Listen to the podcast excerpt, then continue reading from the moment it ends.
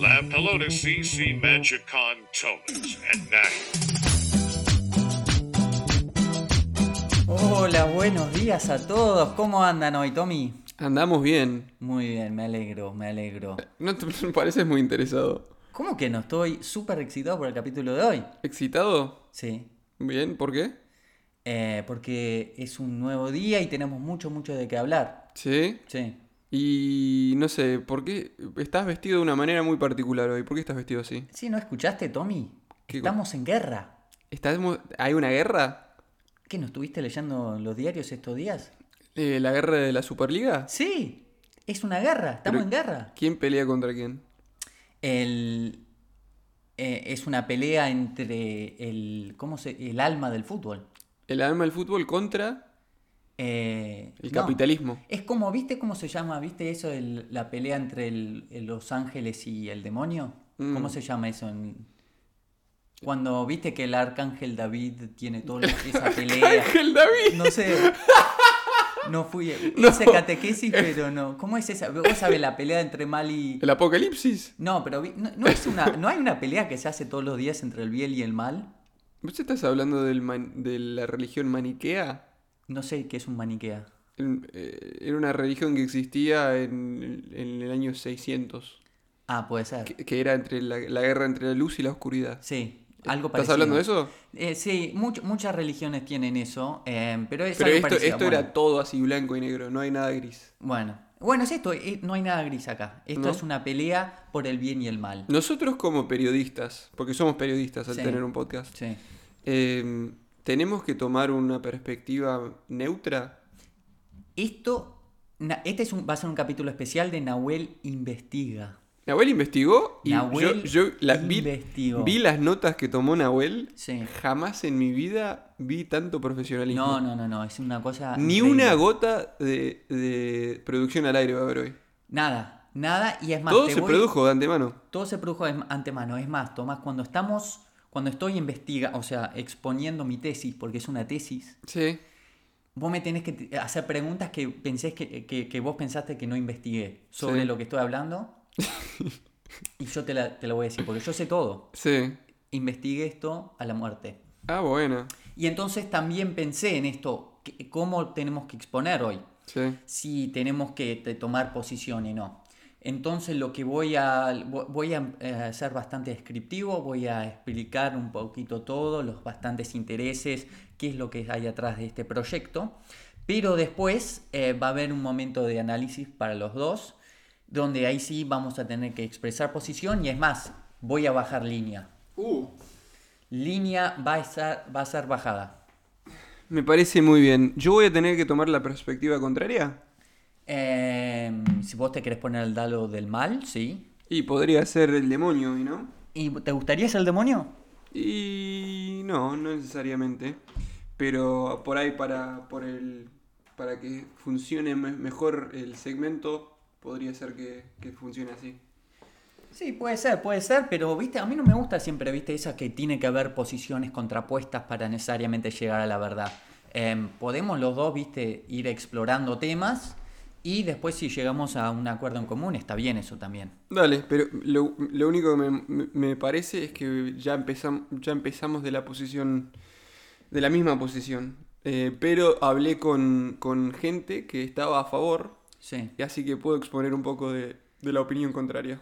Sí, bueno, pero ya después vas a ver en mi tesis que esto no es sobre la Superliga. O sea, no, no, no. Ah, va no es allá. eh, sí, Tommy. ¿Vos pi- qué pensás esto? ¿Que es un, un podcast así como cualquiera? No, Este es Nahuel Investiga. da claro. Bueno, este capítulo es Nahuel Investiga. Este es La pelota sí se mancha. Hoy la pelota se va a embarrar Se va a embarrar toda. de color verde.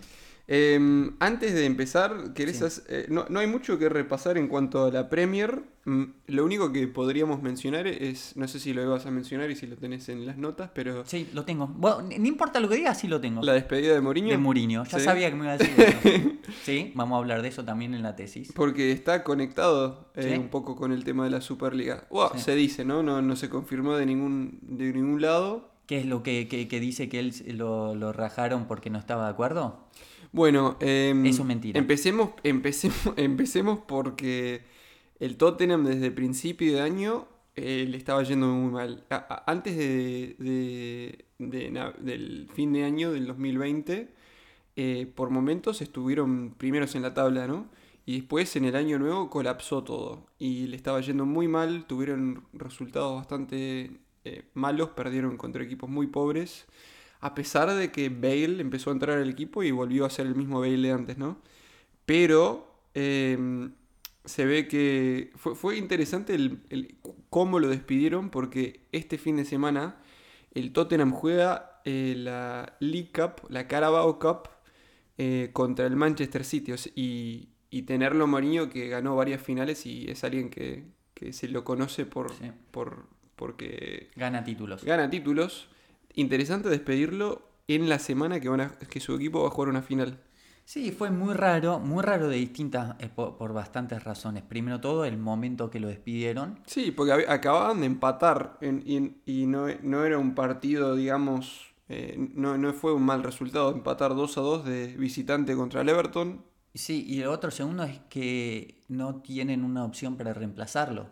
Em, y entonces, ¿por qué despedirlo si no hay otra opción? Igual le tienen que pagar, o sea, no, no, no hay motivo también.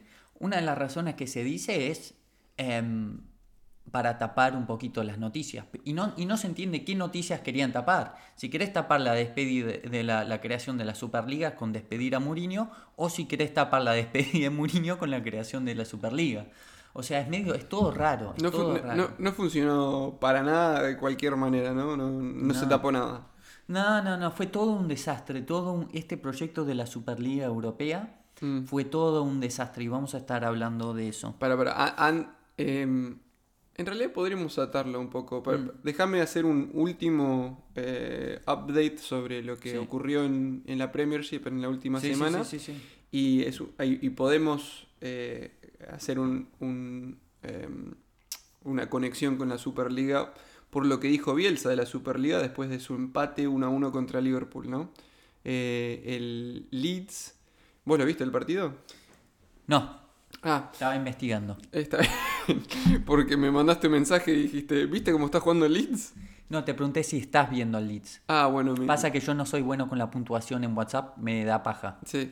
Entonces Pero- no se entiende a veces. No se entendió nada, pero bueno, ninguno de los dos vimos el partido, pero vi el resumen y eh, Leeds empezó perdiendo 1 a 0 de visitante contra el Liverpool y lo terminó empatando después de un segundo tiempo donde bombardeó el arco de Allison. Fue realmente un, un- un partidazo del Leeds Sí. que confirmó, eh, ahora ya me parece que es matemáticamente imposible de que descienda el Leeds, o sea que él está, eh, lo- lograron el gran objetivo de esta temporada, que era permanecer en la Premiership, y se espera de que Bielsa siga para la próxima temporada, aunque todavía no está el contrato, ¿no? Sí, no, era, e- e- era en realidad mi me- mensaje de, de WhatsApp era para ver si vos lo estabas viendo, así que me cuentes un poquito cómo estaba jugando, si había seguido el mismo modelo que empezó con el City de jugar a la ofensiva y agarrarlo en transiciones, o si volvió al estilo más característico de Bielsa. Bueno, no, no vi el partido entero, pero en definitiva en el segundo tiempo volvió a ese, bueno, e- estuvo atacando constantemente, ¿no? Sí. Y me parece que contra un equipo del Liverpool que tiene la espina del equipo dañada por lo que ya hablamos varias veces en este podcast, que es las, las em, lesiones que tiene a los centrales Mm. y que tuvo a- a- con jugadores como Henderson en el mediocampo, em, que, que conviene atacar un equipo así porque tiene, es vulnerable. Mm. Así que nada, bueno, para hacer la, la- la transición al, al tema de la Superliga, eh, después del partido, porque el partido fue el lunes, el mismo, bueno, anunciaron el tema de la Superliga eh, la- en la madrugada del lunes, o el- no sé si fue a la El medianoche. domingo- el domingo, sí, el domingo a la noche, una de esas cosas, sí. Muy tarde, ¿no? Eh, eh, le preguntaron a, a Bielsa sobre la Superliga. Bueno, no solo eso, primero los jugadores de Elite salieron todos con Claro. remeras que decían eh, que vuelva a la competencia, bla, bla, bla, bla, bla. Le dejaron en el vestuario visitante remeras al Liverpool, que Klopp se enojó bastante. Ah, sí. ¿Sí? ¿No escuchaste? No, eso no lo escuché. No, después del el Klopp... la misma, la misma camiseta. Claro, como para que ellos salgan. Y Klopp dice, no se la agar- básicamente estaba baja- bastante enojada y dice, nosotros no tuvimos nada que ver con esto, por, no nos tienen que hacer acordar a nosotros que, el, que la permanencia en la Champions se gana y no se merece, ¿no? O sea, como le pareció un poquito insultante eso, que me pareció que no, no creo que estaba tan correcto, pero bueno, de todas maneras, sí, dale, seguí lo que dijo Bielsa. Bueno, le preguntaron sobre qué, qué pensaba de esta Superliga que, bueno, ya el, el lunes eh, parecía que colapsaba todo, ¿no? Porque estaban eh, 15 clubes, estaban comprometidos a esto. Em, y Estoy cargando algo desde la... Ah, bueno. tele. prendió la tele Nahuel y dije, che, iba a poner algo para, no sé. Em, Es, es como la conferencia de prensa de, de Bielsa que traigo el video análisis. ah. Bueno, pensé que Nahui investiga, subía de nivel realmente, pero bueno. ¿Alguna PowerPoint? Para un podcast no sirve mucho Nahui. Pero bueno, no, le preguntaron a Bielsa qué pensaba de la Superliga y dijo que, que crea un problema fundamental con el fútbol, porque el fútbol se trata de poder em, cambiar o, o apuntar a más de lo que uno actualmente está, ¿no? Y tiene otra cosa negativa que es el que hace que la diferencia entre los, equipos más grandes y los más chicos sea menos reducible, ¿no? Aunque ahora ya es bastante importante esa diferencia. O sea que en, en su opinión es anti-fútbol. Sí. Y totalmente de acuerdo, ¿no? sí, sí, sí, salieron muchos a decir lo mismo. Guardiola hasta dijo lo mismo, un montón de jugadores, un montón de, de- de técnicos. Pero bueno, vamos a hablar eso. bajo- Hay una sección que se llama Reacción a la Superliga, donde vamos Ah, a no, estar- no, no. Eh, ya te No dije, nos Tommy, pasemos. Se investigó todo. Pregúntame algo y yo lo investigué. Dale, bueno, pero vos arrancá con tu estructura y después yo voy haciendo preguntas. Sí, no, no, dale. Primero quería saber cuánto sabés de la, de la Superliga Europea. Bueno, eh, te explico lo que sé. Eh, sé que es un acuerdo eh, que lo empezó el presidente de la Juventus con. JP Morgan. No sé de quién fue, quién fue el, el que la empezó entre los dos, o quién Sí. fue al otro con la, la idea, Sí. o lo- la propuesta. Pero eh, este señor Andrea Agnelli, que también es el dueño de, de Fiat, es un magnate así italiano, em, que quiso empezar esta idea, que obviamente tiene incentivo, eh, el incentivo es financiero, pero Sí, sí, sí, no, no, te estoy preguntando más del formato de la liga. ¿Sabés cómo va Ah. a ser el formato de la liga? Sí, bueno, eh, bueno, no va a ser porque no va a pasar esto, pero eh, sé que era- iban a ser 20 equipos con 15 que se quedaban permanentemente y 5 que podían calificar. Sí, bueno, eh, lo, lo que estaba diciendo, sí, tenés razón. Van, eh, hay dos equipos fundadores que se sabe cuáles son. El- ¿Cuáles son? El Real, el Barça, el Atleti, el Manchester, el Liverpool, el Man City, el Arsenal, Chelsea, Tottenham, Juve, Inter y el Milán. Esos son los 12 fundadores. Se dice que hay 15 fundadores o hay espacio para tres fundadores más. No se dijeron quiénes son esos tres, pero se estima que son los que públicamente dijeron que fueron invitados y que fueron rechazados, que es el PSG, el Dortmund y el Bayern. Pero también, eh, de una manera, el Porto dijo que ellos también lo invitaron y que dijeron que no. Yo creo que eso es mentira. Porque ¿quién va a invitar al ¿Quién va a invitar al Porto? Bueno, no, pero lo que quería llegar es lo que están eh, proponiendo deportivamente, porque todo se, está hablando de lo financiero, pero hay que tener la base en lo deportivo, que es lo que están proponiendo. Entonces esto va a ser una liga de 20 equipos, como ya dijiste, 15 van a clasificar automáticamente por los próximos 23 años, que son esos 12 más los 3 que estimamos que es el PSG, el Dortmund y el em, Bayern. Después va a haber 5 que se van a clasificar todos los... No dicen todos los años, dice que van a ser por clasificación, por logros deportivos. No, no explicaron bien cómo va a ser eso. Entonces, de esos 20 equipos, se van a hacer dos ligas de 10... em, eh, dos ligas de, de, de 10 equipos y cada equipo va a jugar contra eh, va a jugar en total 5 partidos contra cualquiera de esos rivales de 10 solo una solo de ida o sea no va a haber ida y vuelta o sea solo una vez contra 5 rivales los tres primeros del grupo, o sea, esos seis, clasifican automáticamente a, a la segunda ronda y después los que salen cuarto y quinto de ese grupo em, van a ir a un repechaje para ver quiénes son los últimos dos que entran a los octavos de final. Y después de los octavos de final es igual que la Champions, ida y vuelta em, y la final única en, en, en cosa neutral. También es importante que este va a ser un formato que se va a jugar entre semana, em, desde em, mayo, a- agosto a mayo.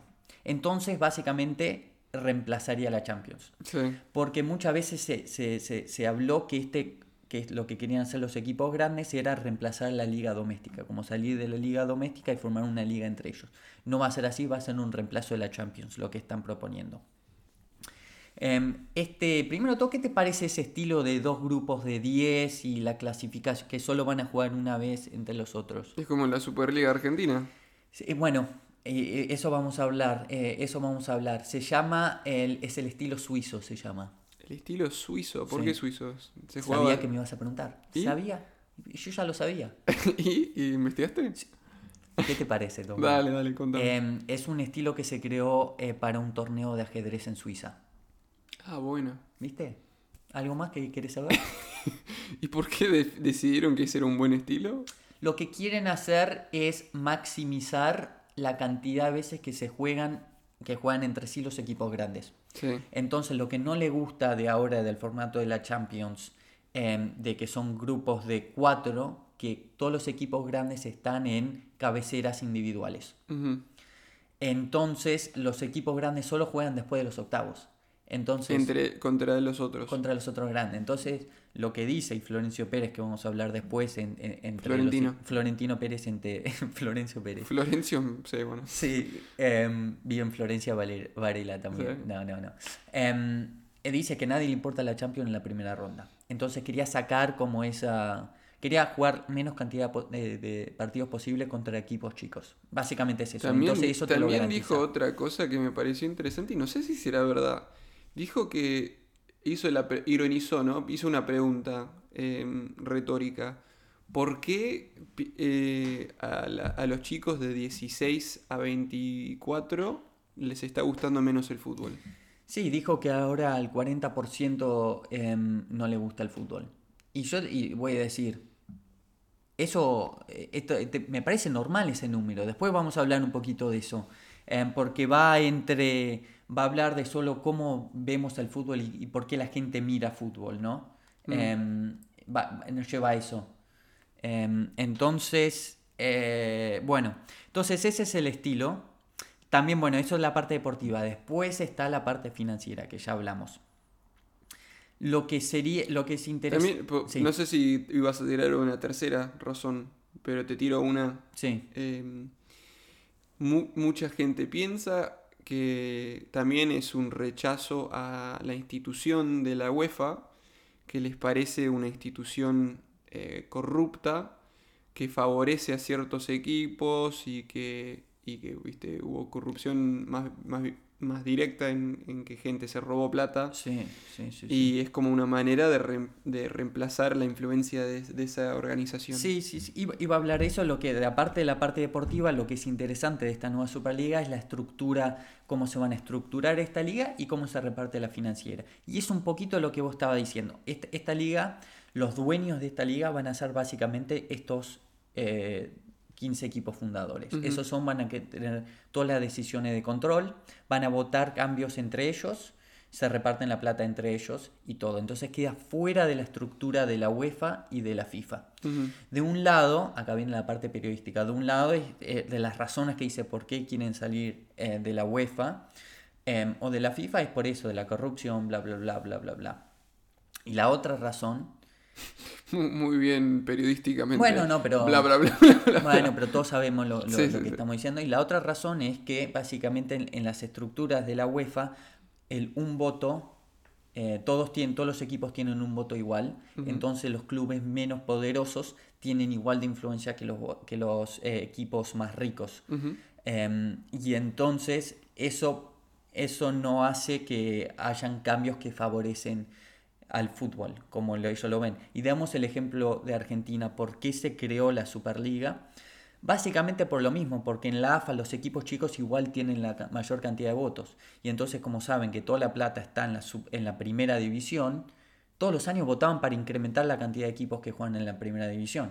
Y entonces, si vos sos un equipo que querés hacer un- una liga más seria, y seria queramos decir más atractiva para la televisión, tener mayor cantidad de, de- de- de equipos en la primera división atenta contra eso. Primero todo, hay más equipos para compartir la torta. Y segundo, hace un torneo más largo, más aburrido, Sí. menos, menos competitivo. Entonces esas son las, las dos viste, visiones por qué se querían salir de la estructura de, de la UEFA. Em, ¿Cómo se van a...? Entonces, em, vos dijiste que está JP Morgan Sí. involucrado y está Bagnelli. Acá JP Morgan eh, eh, es algo interesante. ¿Sabes la, la- la historia de JP Morgan con el, con el fútbol? ¿Viste? También se puede decir que empezó con el No leverage... el, eh, se puede decir que empezó con el leverage buyout de Manchester United. Contame eso porque no tengo ni idea. Cuando los... Tommy, investigué todo. Em, en el 2008, cuando los Glazers compraron Manchester United, Sí. Ellos eh, compraron como el 23% que le da un, un- un interés total porque cotizaba en bolsa el Manchester United. Los Glazers... Compraron to- 23% de las acciones así en el mercado. En- entonces ellos se quedan con un, eh, con un eh, holding interest y después lo retiraron de la bolsa. Entonces ahora es una entidad privada, no es limitada. Pero bueno, ¿Esto lo hizo los Glazers o JP Morgan? los Glazers, lo- donde vino JP Morgan es porque los Glazers usaron un instrumento financiero para comprar al Manchester United que se llama, que se llama un leverage buyout. Acá nuestro único eh, escuchante que, que trabaja en finanzas por ahí me está diciendo que estoy diciendo todo mal.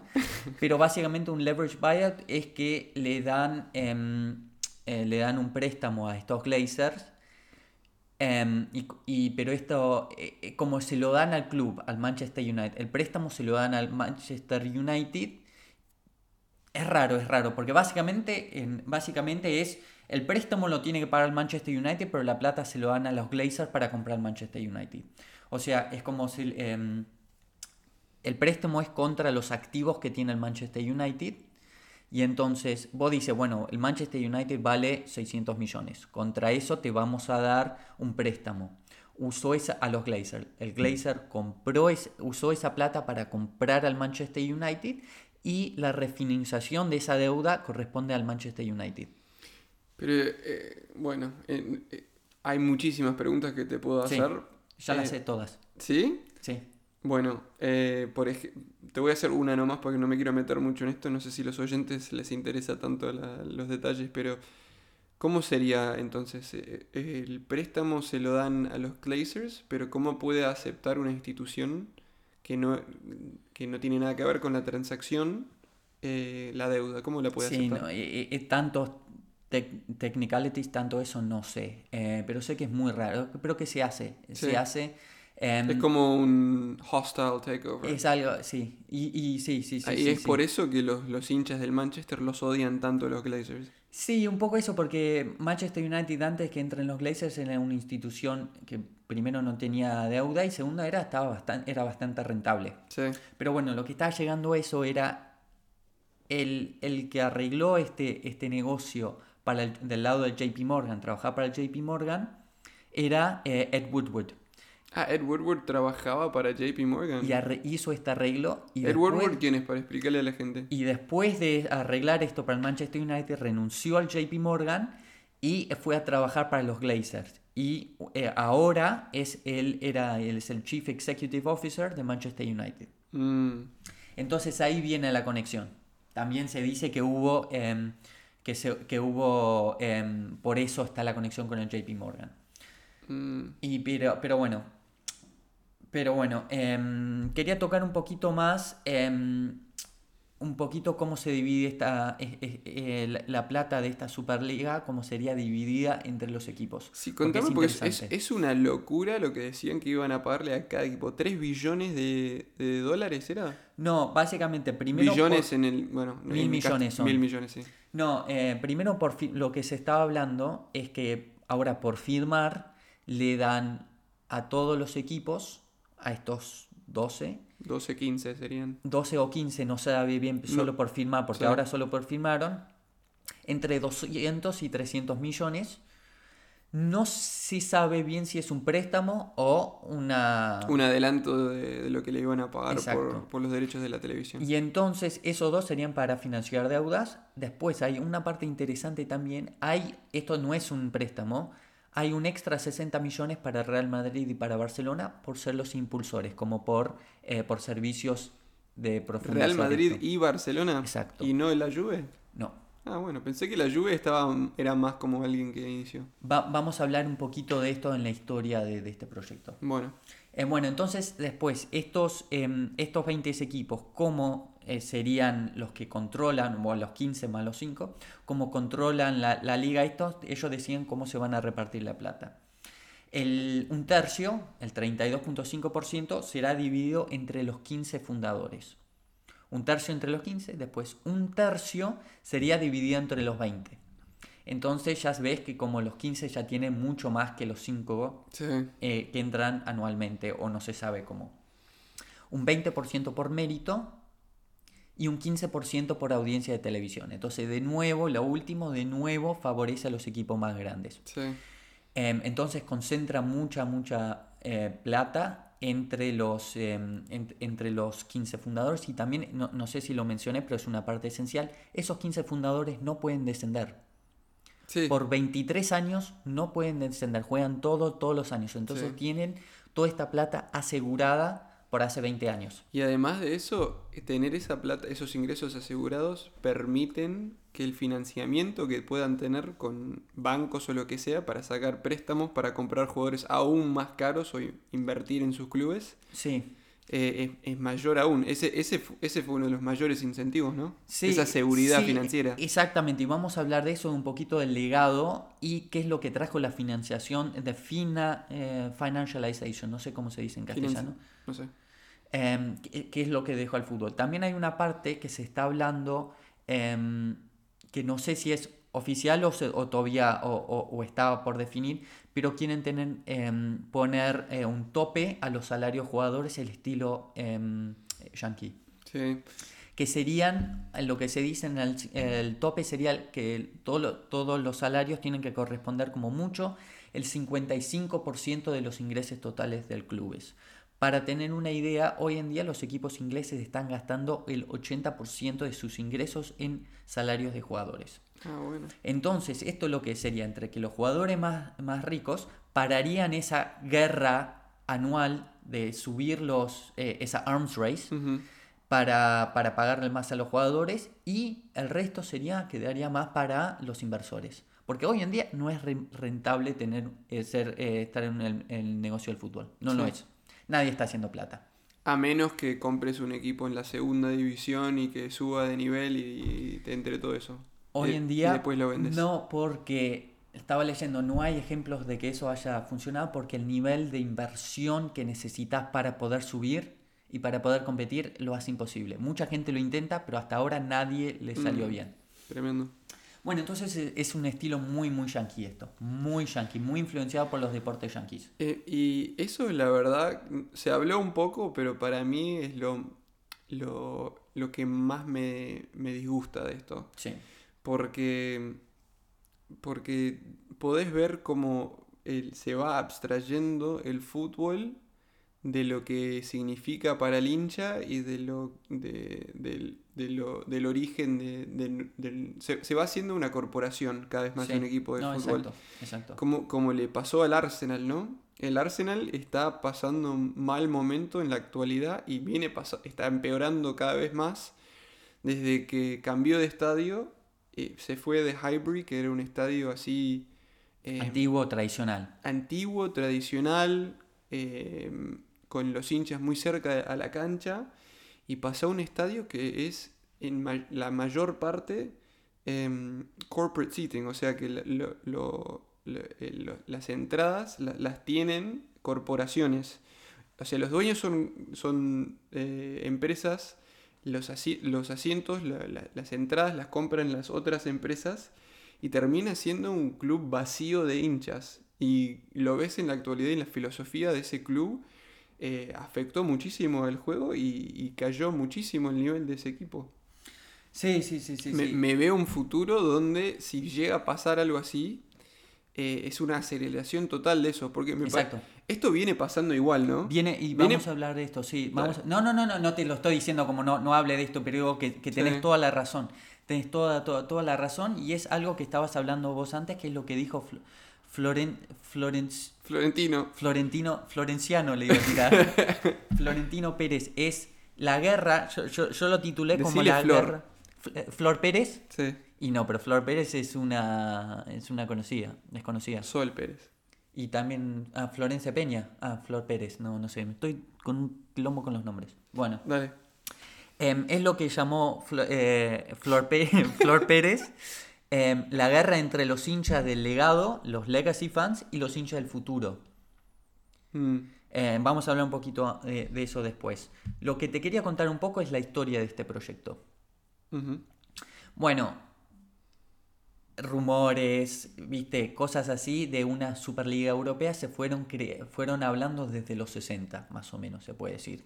Que- Ah, bueno. que estaban. eh, no, no tenía ni idea de esta historia. No, no, no, no, pero se hablaba como que los equipos grandes quieren jugar más entre ellos y todo eso fue llevando, viste, también a las formaciones eh, y, a la Champions League y a todo eso, fue llevado eso.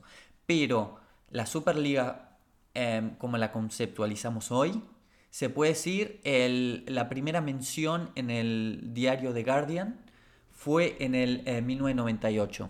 Mm. Fue en el 98 que fue era que era un proyecto que quería impulsar un, un grupo mediático italiano con lazos a Berlusconi. Ah, bueno. Lo que ellos, en ese momento, lo que ellos estaban hablando eran de 10, em, 10 equipos fundacionales. Y acá es interesante.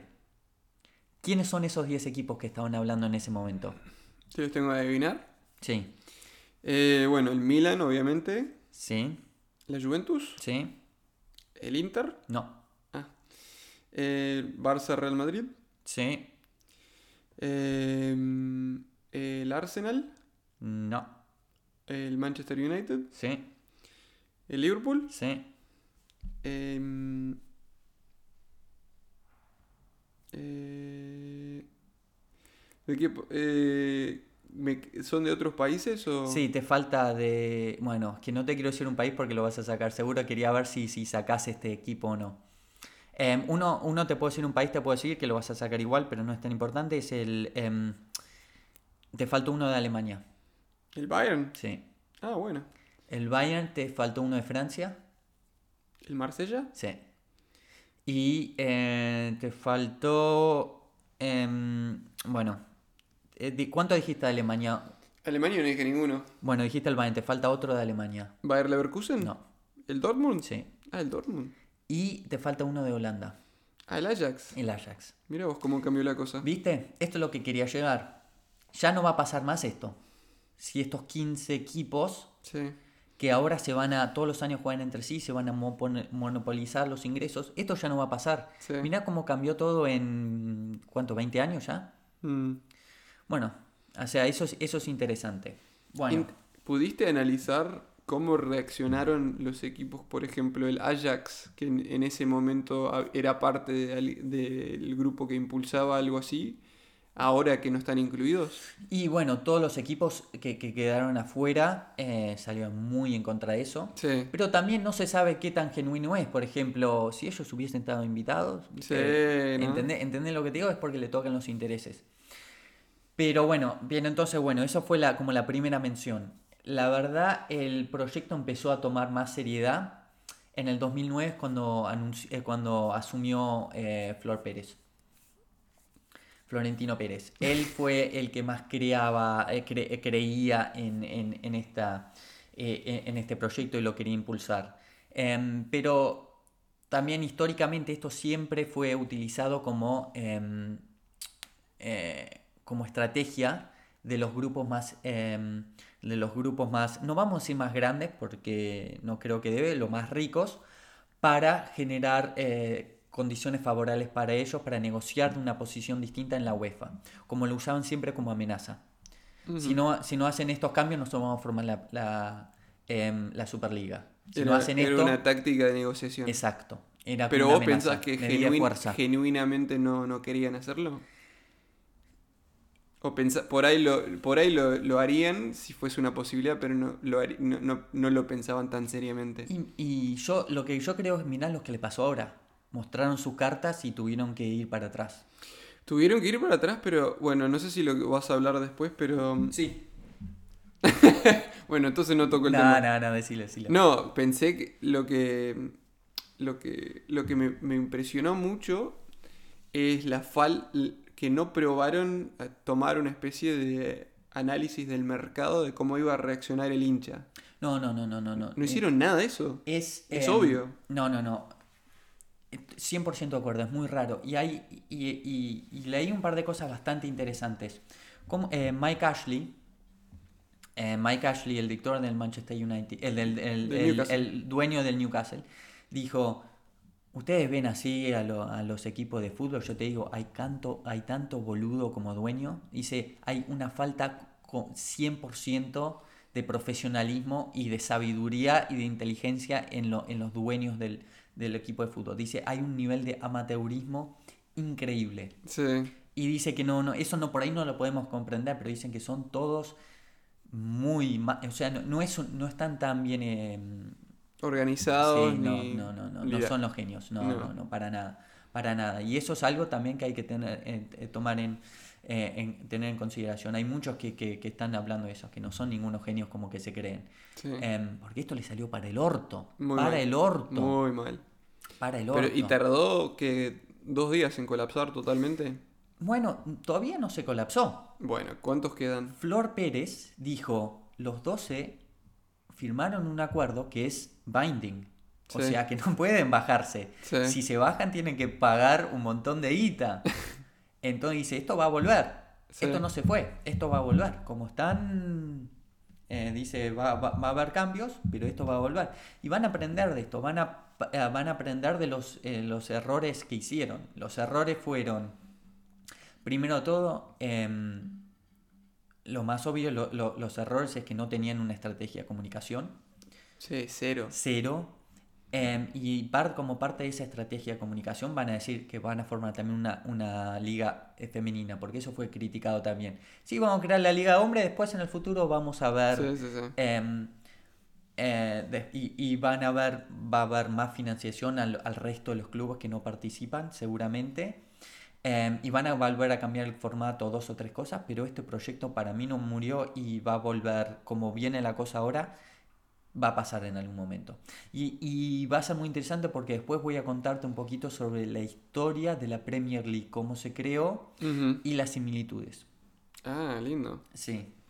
Bueno, entonces quería contar un poquito por qué están, eh, un poquito lo que estamos hablando ahora, por qué están tratando de impulsar esto ahora. ¿Por qué ahora, como decías? ¿Por qué ya? Em, Cambia el formato de la Champions, ¿no? Era parte de eso. es, es muy, muy, el momento es muy, muy raro. Primero de todo porque, o sea, eh, lo anunciaron el domingo en la Superliga, ¿no? Sí. El lunes la, la, la UEFA iba a anunciar los cambios a la Champions League, que los cambios fueron producto de lo que querían los equipos grandes. Ah, yo pensé que era al revés. Yo No. pensé que la, la Champions la iban a agrandar, o sea, iban a haber más equipos y pensé que era lo contrario a lo que querían los equipos grandes. Bueno, es una combinación de todos. Van a extender a, 30, a 36 equipos ¿De Eh, cuántos? De Tre- 32. Sí. O sea, hay cuatro equipos nuevos eh, que van a entrar. Cada equipo va a jugar 10 partidos en total, todos contra eh, equipos diferentes, o sea, nada de ida y vuelta. Em, ¿La Champions? sí, O sea que va a ser una especie de liga para empezar. va a ser el estilo suizo, más o menos, una cosa así. ¿Desde cuándo sería eso? Desde el 2024. Ah, bueno, ok. Em, algo interesante es que de los cuatro equipos extra que van a jugar, dos van a estar reservados para los que tienen mejor coeficiente histórico. ¿Eh? Sí. ¿Viste como en Argentina está el promedio? Sí, Em, que es el promedio que los puntos divididos por las últimas tres temporadas. sí. Eso fue diseñado para que los equipos grandes nunca desciendan. Sí, no le funcionó. no. Esto es algo parecido, es para asegurarse que los equipos grandes que no clasifiquen a la Champions igual tengan un mecanismo para poder entrar. Sí, Porque el Manchester United, por ahí si sale quinto, sí. entra por el coeficiente histórico. Bueno, o sea que es una... eh, esto también es una forma de, de beneficiarse de la Exacto. talla de, un equipo y Sí. asegurarse de los ingresos de, la televisión, ¿no? Sí, Sí, porque, por si, porque si no está el Manchester United, los ingresos de la televisión bajan. sí, sí, sí, sí. Y eso es, viste, la, la- la crítica. Bueno, y después eh, de la primera... que ya, ya es medio corrupto esto. Bueno, no se puede, se puede decir corrupto o no, pero al final del día Manchester United tiene más ingresos, tiene mayor audiencia, genera más ingresos y hoy en día la tiene que compartir. Eso, algunos van a decir que eso que está bien, otros van a decir que eso está mal. Sí. Depende, no, no sé si es corrupción o no. Sí, Em, pero va en contra de la meritocracia de que tanto gritaba la UEFA y la FIFA, ¿no? Va en contra es- de la meritocracia, no tanto que de la UEFA y la FIFA, lo que dice el capitalismo.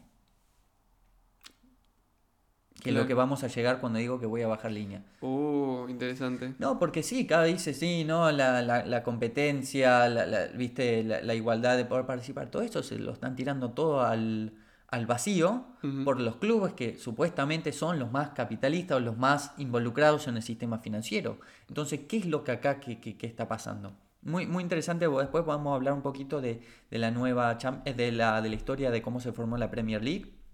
Muy buena. Viste, Tommy, ya te dije, ya van 40 minutos y ni siquiera toqué el, grueso de mi, de mi investigación.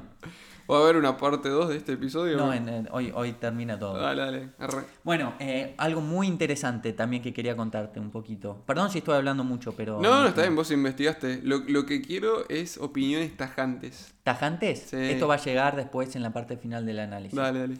¿Cuáles son las motivaciones de los clubes involucrados? Eh, Ahora estamos hablando de la Champions o- la Superliga. La Superliga.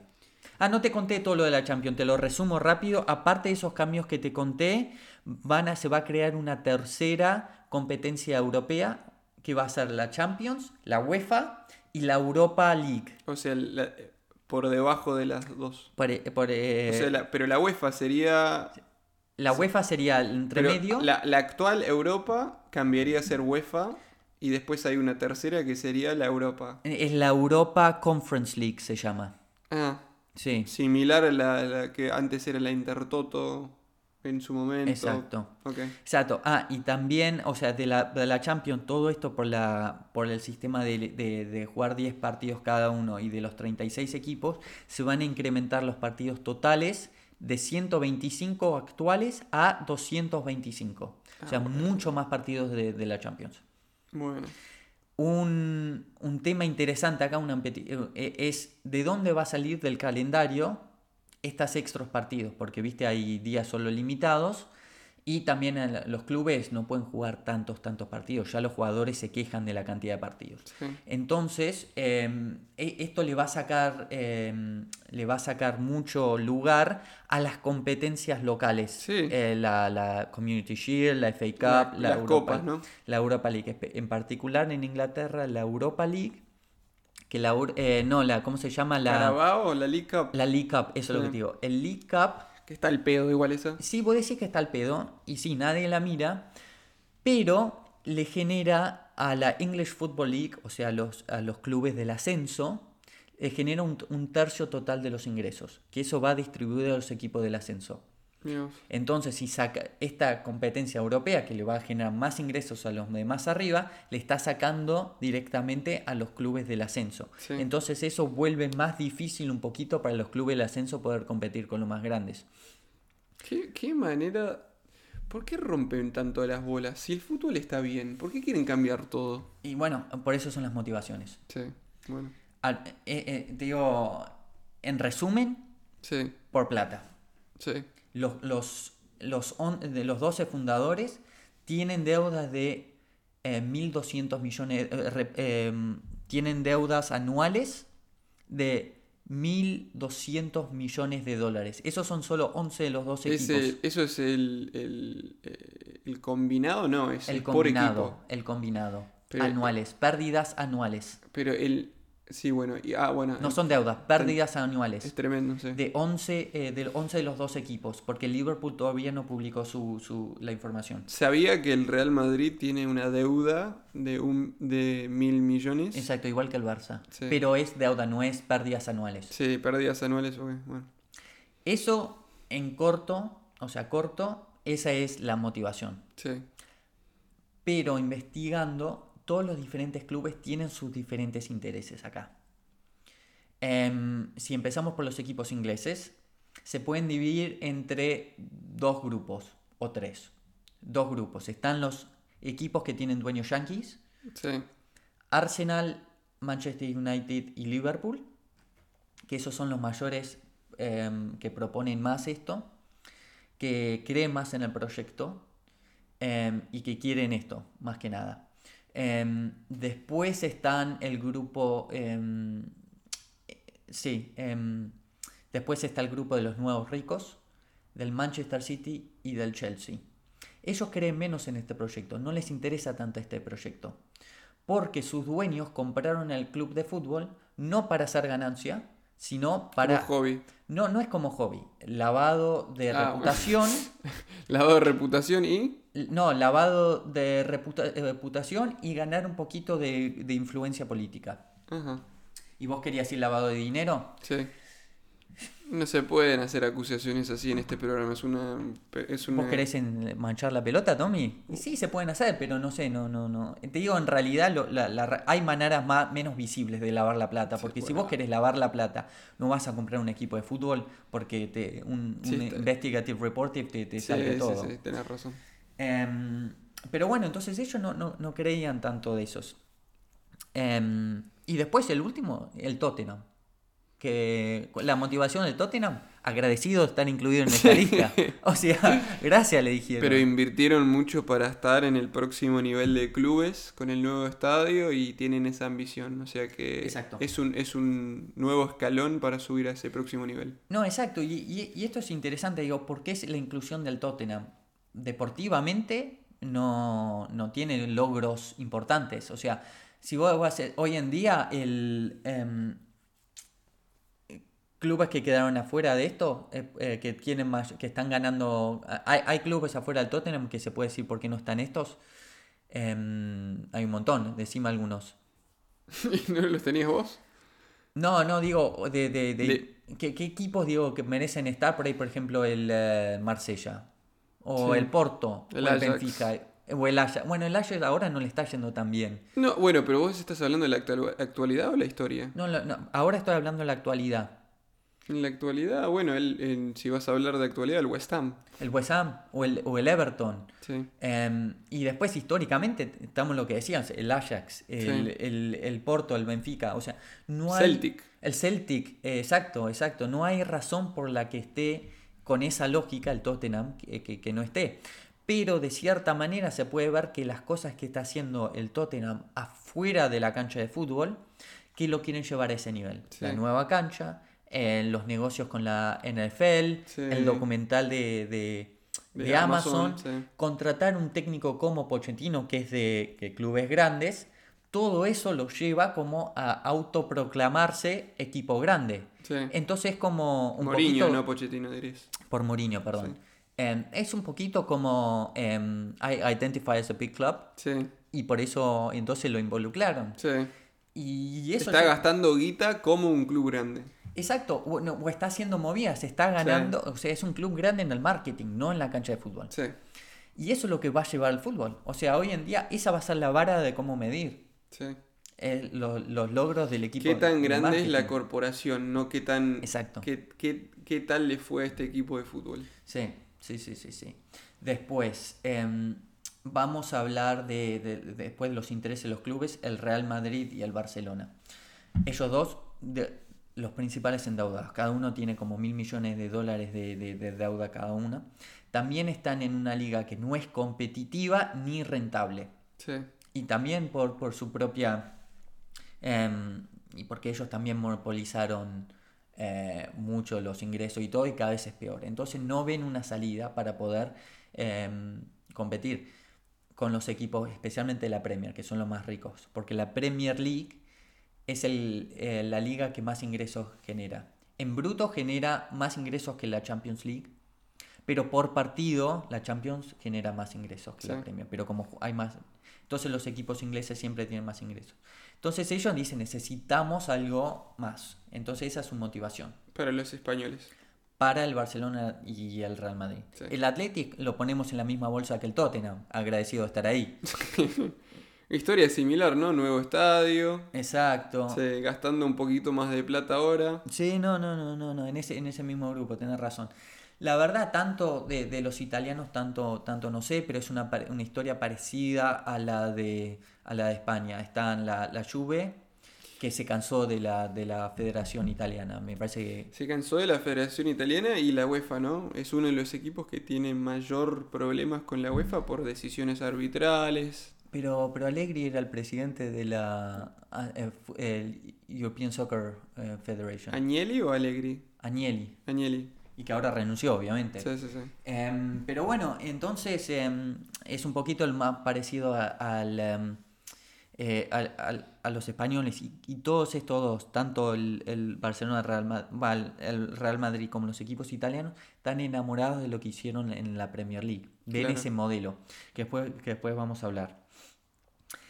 Aparte de mencionar los intereses de los equipos que participan en esta liga, también es interesante hablar de los intereses de los equipos que dijeron que no. PSG, Dortmund y el Bayern. Bayern, sí. Si empezamos con los alemanes, em, Me, son- me sonó genuino, eh, la, la- me sonó genuino la razón, ¿no? Como que tienen un valor auténtico por lo que es el, lo que significa para el hincha del fútbol y lo que significa la competencia eh, meritocrática. sí, sí, sí, sí, y tenés razón y muchos atribuyen eso al sistema de gobernanza que tienen los clubes. Sí. Se llama el, el famoso 50 más 1. Sí.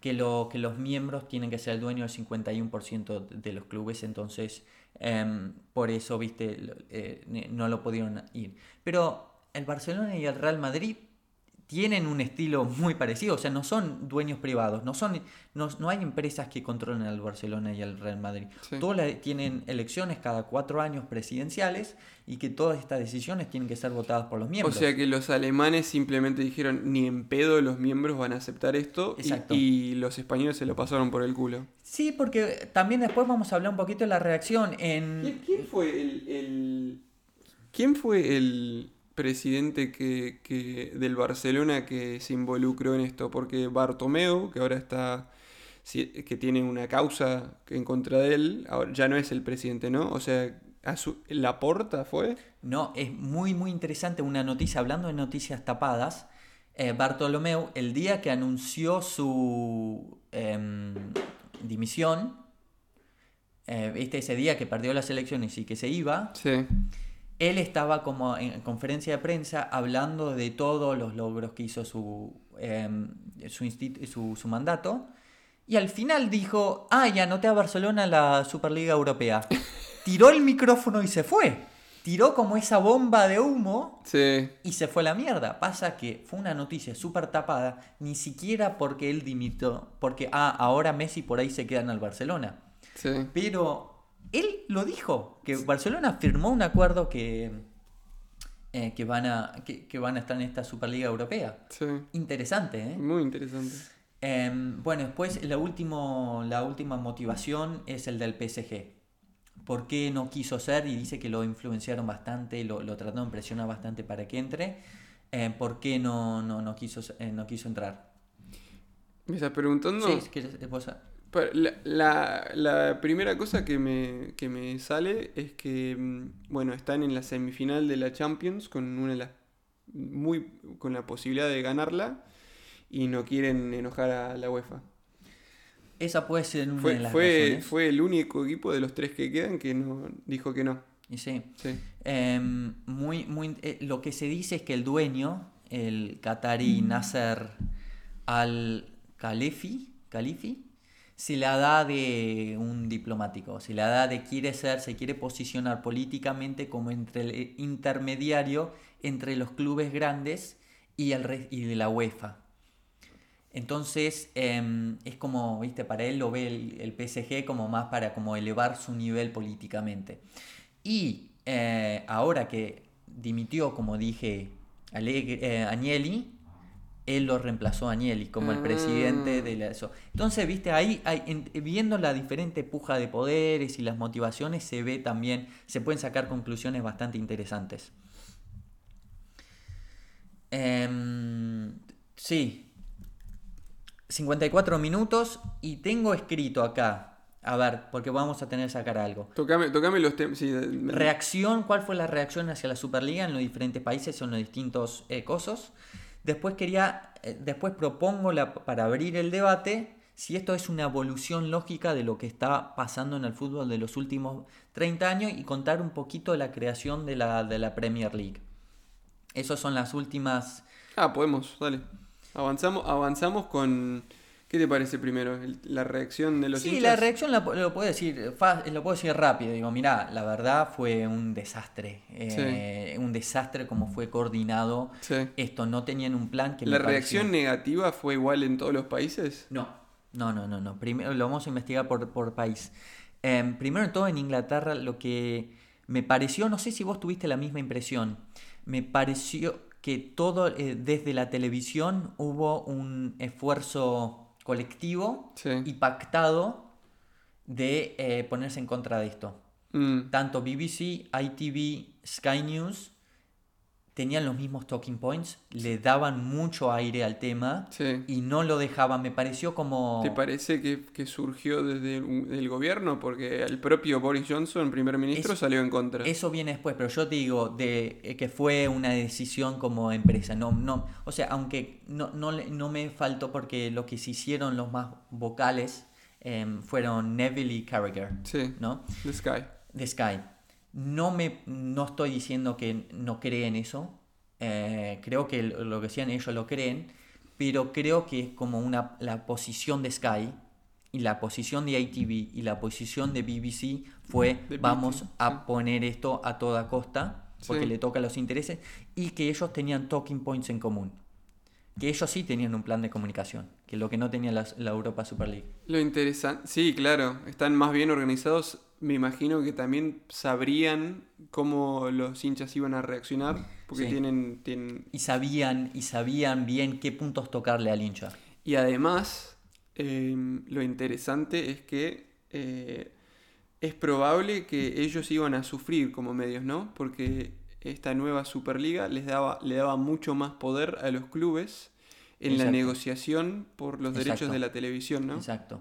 Exacto. Y después es, es un poco hipó- hipócrita de la parte de Sky, porque Sky fue el creador de la Premier League y hizo algo bastante parecido. Sí. O sea, to- y todo, y, o sea, al final del día, es- esto es un poquito top un show, porque todas las empresas que, que, que hacen estas. em, que, que muestran fútbol dijeron no vamos a comprar los derechos, no vamos a comprar los derechos. Pero si esto sigue, uno lo va a comprar. En Todos van a en O sea, me parece un poquito... eh, es lo mismo que los restos de los 14 clubes que no entraron de la Premier League estando si estaban en contra. Si el Arce- si al Everton o al West Ham le hubiesen ofrecido entrar, agarraban. Sí, en Es, es un poquito, no se puede confiar en ellos. Sí. Los jugadores y los técnicos en Inglaterra se puede decir que mm, Más genuino. Genuinos y que salieron a, a poner oposición al proyecto. Interesante lo que hizo Henderson del Liverpool. Sí. Eh, Conta un poquito.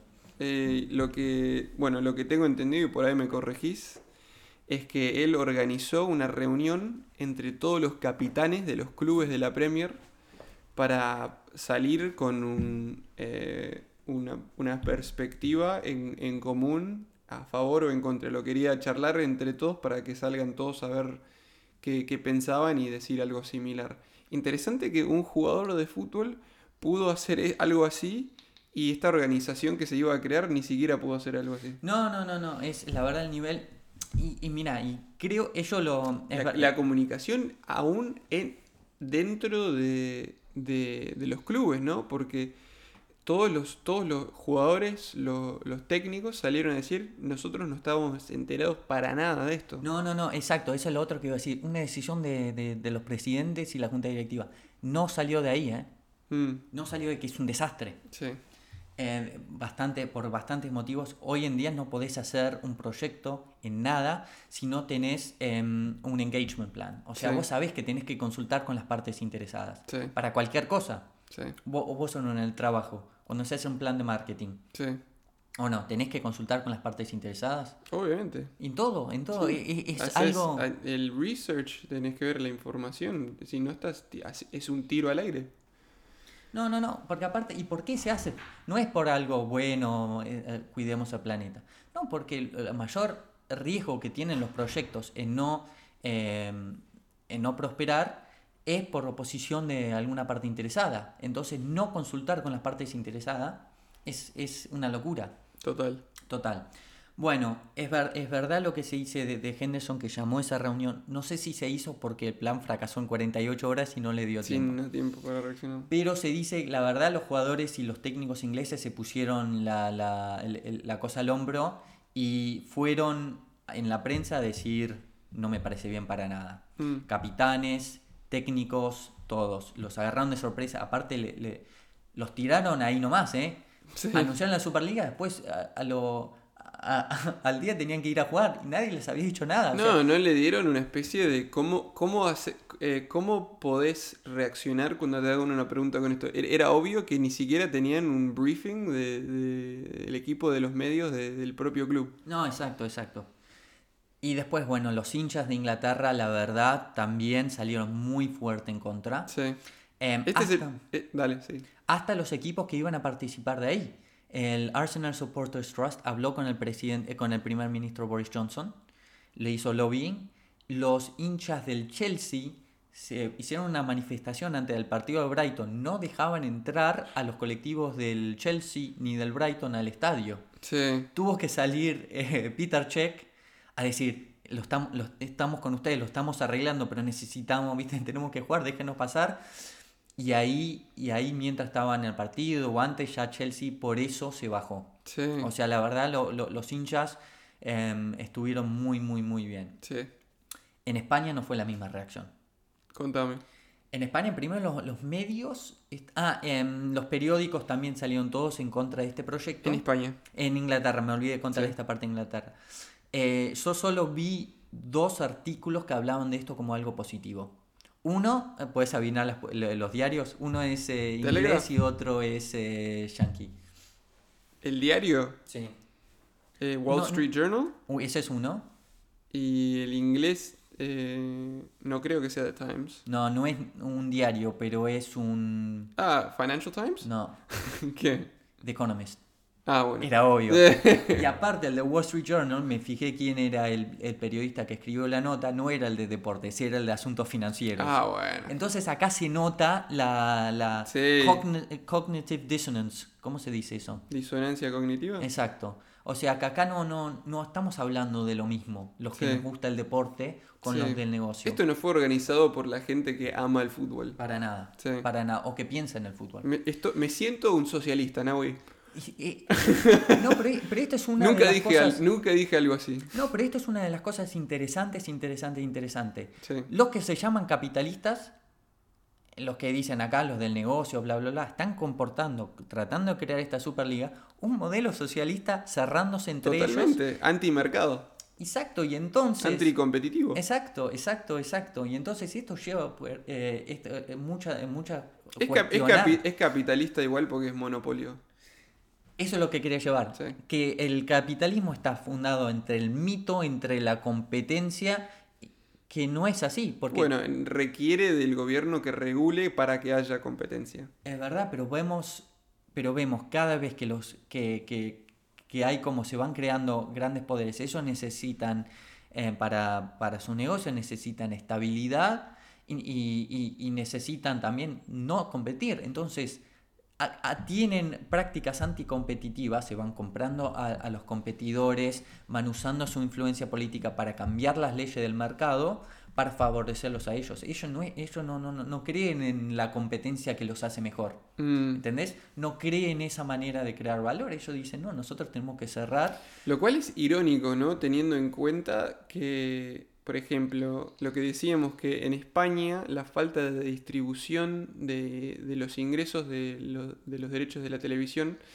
a toda la liga de manera eh, equivalente o eh, Equitativa. equitativa comparado con la Premier fue la razón por la cual la Premiership subi- eh, fue mucho más importante. Hay mejores equipos eh, en su totalidad que los dos españoles. No, exacto, porque también hoy en día vos querés vender los derechos de la televisión española. En el resto del mundo nadie te va a ver un Osasuna Betis. Mm, interesante hacer una hipótesis sobre si esto realmente le funcionaría bien eh, a la larga o si, si por la falta de competencia eh, les, ten- les terminaría yendo mal, ¿no? Sí, no, y, y esto es eh, interesante porque acá podemos ver la... Porque estamos hablando, este es un modelo bastante yankee. En la, en la liga de básquet últimamente no le está perdiendo mucha audiencia, está perdiendo de todo. Y una de las razones de la que dicen es porque allá tiene, hay una... em, eh, ¿cómo, cómo se dice? Draft.